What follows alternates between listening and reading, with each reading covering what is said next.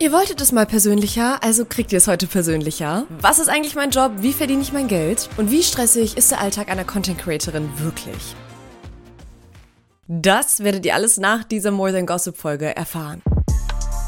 Schaut mal, ich werde das sowieso sehr, sehr oft gefragt, aber diese Woche in den Livestreams besonders viel. Deswegen dachte ich mir, stelle ich mal statt anderen Content Creatoren hier im Podcast mich in den Vordergrund.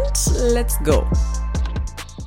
Damit herzlich willkommen zu More Than Gossip, dem Popkultur-Podcast eures Vertrauens. Ich bin Gisem Celik, CEO of Pop Culture. Und ich spreche hier jeden Montag über Trends und Phänomene aus der Welt der Reichen und Schön. Also egal, ob wir sie von der Musikbranche oder TikTok oder Instagram oder aus dem Fernsehen kennen. Bei mir kommen natürlich aber auch die Leute zu Wort, über die wir selber ganz gerne mal gossipen. Also wir hatten hier schon zu Gast Emilio Sakraya, Stachel, Nadine Breety, Mimira oder auch zuletzt Hero, bekannt als die Lochis. Und wir schauen dann immer hinter die Kulissen und diggen ein bisschen tiefgründiger rein. Und heute haben wir aber mal mich zu Gast. Ich wollte diese Folge einfach mal nutzen, um mit euch zu quatschen. Und eines schon mal vorweg. Das hier wird wohl einer meiner persönlichsten Folgen, die es bisher gab. Zumindest könnt ihr das ja mal mitentscheiden und mir dann auf Instagram schreiben, ob es stimmt. Da heiße ich ja It's More Than Gossip. Ich bin seit ein paar Monaten selbstständig und ich habe mein Content Creation Einzelunternehmen angemeldet. Das war irgendwie ein großer und kleiner Schritt zugleich. Die, die mir schon länger folgen, wissen ja, dass ich im Januar okay, das ist echt lange her jetzt, wo ich darüber nachdenke. Da habe ich mein Master of Science an der Copenhagen Business School gemacht mit Fokus auf Blockchain und künstlicher Intelligenz. Und parallel dazu habe ich ja More Than Gossip aufgebaut, was so gut lief, dass ich nach meinem Masterabschluss im Januar mich eigentlich komplett darauf fokussieren konnte. Ich musste mir nirgendwo anders einen Job suchen oder Bewerbungen einreichen. Und seit diesem August habe ich so viele, beziehungsweise genügend feste und auch längerfristige Aufträge, dass ich wirklich gesagt habe, okay, ich gründe jetzt mein Einzelunternehmen, ich hole mir einen Steuerberater, ich hole mir einen Finanzberater, ich hole mir eine Anwältin, ich hole mir eine Grafikdesignerin. Und es klingt echt erwachsen. Aber ich bin auch gerade erst dabei, dass ich so richtig alles verstehe und lerne und mich reinlese. Und das sage ich auch immer direkt, man muss dafür auch der Typ sein. Ich kenne Leute in der Branche, die sind damit komplett überfordert. Aber ich würde sagen, ich bin schon auch dafür gemacht. Ich hatte auch im Bachelor übrigens Unternehmensgründung. Das heißt, es ist jetzt für mich auch nicht alles komplett abstrakt und ich fuchs mich da eigentlich voll gerne rein. Ich finde Steuern machen auch gar nicht so schlimm. In LA würde man jetzt übrigens sagen, dass das daran liegt, dass ich in meiner astrologischen Tabelle ganz viel Erde- und Feuerelemente habe. Aber wo ich gerade so ein bisschen mental dazu lernen möchte und wo ich auch glaube, dass das etwas ist, wo wir vielleicht alle dazu relaten können, auch wenn ihr einen anderen Job habt als ich, ist das Abgrenzen von mir als Person und meinem Wert davon, wie effizient ich jeden Tag bin. Also von meiner Leistung. Und ich habe darüber schon auch mit euch ab und zu in den DMs gesprochen, deswegen glaube ich, ist das vielleicht ein Thema, was heute sehr relatable sein könnte für uns alle.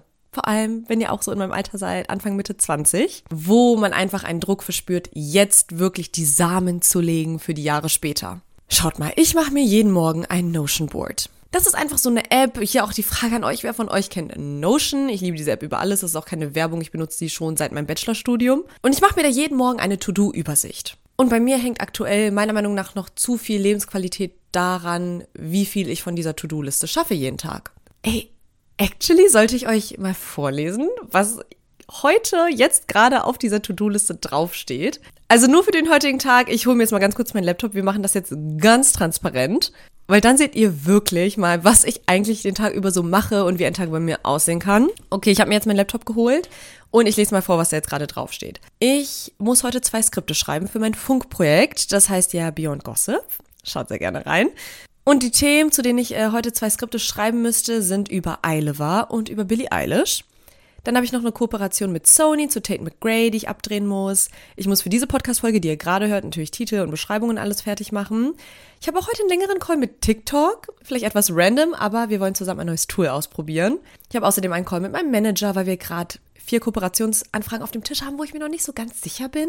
Und wir einfach mal checken wollen, was stecken da so für Werte dahinter. Ich bin ja, wie ihr wisst, eine Content Creatorin, ich habe nie Kooperation, weil ich extrem wählerisch bin. Ich lehne eigentlich fast alles ab. Ich kann wirklich an einer Hand abzählen, wie viele Kooperationen ich die letzten zwölf Monate gemacht habe. Also ja, da bin ich schon sehr, sehr wählerisch, wie ihr wisst. Und dann habe ich noch einen Blocker drin für das Thema Rentenversicherung, damit ich bitte nicht 1,3 monatlich zahlen muss für den gesetzlichen Rentenbeitrag. Leute, allein darüber könnte ich auch eine Podcast-Folge machen. Und dann werden auch More Than Gossip TikToks heute abgedreht. Ich möchte über Noah Schnapp reden, über Amy Schumer, über Jenna Ortega. Und so können meine To-Dos aussehen.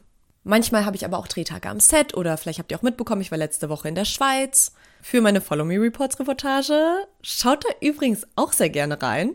Ich war da nämlich an der härtesten Hotel-Uni der Welt und es hatte richtig Spaß gemacht, so eine Moderationsrolle mal zu übernehmen. Und ich weiß nicht, ob diese To-Dos jetzt alle für euch sehr spaßig klingen, aber für mich schon. Ich liebe das, es sind meine Stärken. Ich bin voll dankbar dafür, dass ich einen Job machen kann, wo sich Arbeit auch ganz oft nicht wie Arbeit anfühlt. Aber, und das ist der Punkt, oft schaffe ich diese To-Dos alle nicht an einem Tag. Oder ich sitze doch irgendwie zwölf Stunden am Stück daran und dann fühle ich mich am Abend ein bisschen ausgebrannt. Und ich glaube, damit können sich schon viele identifizieren, oder? Stress, Druck, man nimmt sich nicht richtige Auszeiten, sondern wenn man schon mal kurz fünf Minuten chillt, dann ist man irgendwie am Handy oder macht eine Memo an eine Freundin. Und vor allem jetzt, wenn so viel regnet und dunkel ist, chillt man auch manchmal planlos auf der Couch rum und scrollt die ganze Zeit am Handy. TikTok, YouTube, Instagram, einfach planlos. Man scrollt einfach. Und vor allem jetzt konsumiere ich zumindest unfassbar viel vom aktuellen Weltgeschehen. Und dann fühlt sich sowieso irgendwie alles unnötig, wertlos oder einfach egal an. Und kurzer Bildungseinschub an dieser Stelle. Ich habe neulich erfahren, dass es dafür ein Wort gibt, nämlich Doomscrolling. Das ist der exzessive Konsum negativer Nachrichten. Und das Interessante ist, ich habe gelesen, dass Doomscrolling auch Dopamin ausschüttet, also unser Glückshormon. Je mehr wir also Doomscrollen, desto lohnender fühlt sich das an. Und jetzt, also unabhängig davon, dass ich auch finde, dass man negative Nachrichten auch mal aushalten muss, und ich es sehr, sehr wichtig finde, dass wir uns vor allem jetzt auch mit dem Weltgeschehen konfrontieren. Aber für mich war es einfach so neu zu lesen, dass unser Gehirn diese negativen Nachrichten sogar so ein bisschen braucht und wir auch danach süchtig werden können. Das fand ich schon irgendwie erschreckend. Und das begleitet mich einfach aktuell viel im Alltag. Also die fehlende Abgrenzung zu meiner Effizienz, zum Weltgeschehen, zu meinem Handy. Und manchmal ist einfach dieses Tempo von den eigenen Aktivitäten, die man so hat, und das parallele Schuldgefühl darüber, dass man überhaupt über die eigenen Aktivitäten nachdenkt, in einer Zeit, wo es auch so viel Wichtigeres gibt, einfach krass. Und da hilft es mir einfach voll zu denken, hey, ich glaube, wir alle strugglen, egal welche Ausgangslage man hat. Und deswegen finde ich es gerade irgendwie ganz cool, dass wir gerade mal eine Podcast-Folge haben, wo wir einfach so one-on-one -on -one quatschen können. Also mehr oder weniger. Ich war ja auch vor einer Weile mit TikTok Deutschland bei so einem Mental Health Retreat, weil auch so kann eine Woche bei mir aussehen. Und das war sowieso interessant, weil ich da einfach mit anderen Creatoren abhing. Und das mache ich privat eigentlich nicht so, ehrlich gesagt.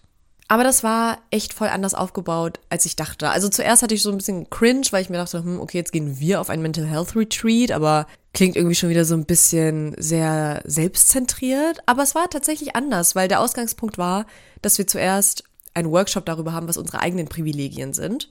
Und wir deswegen viel über Dankbarkeit gesprochen haben und dann auch einiges eher so in Relation gesteckt haben.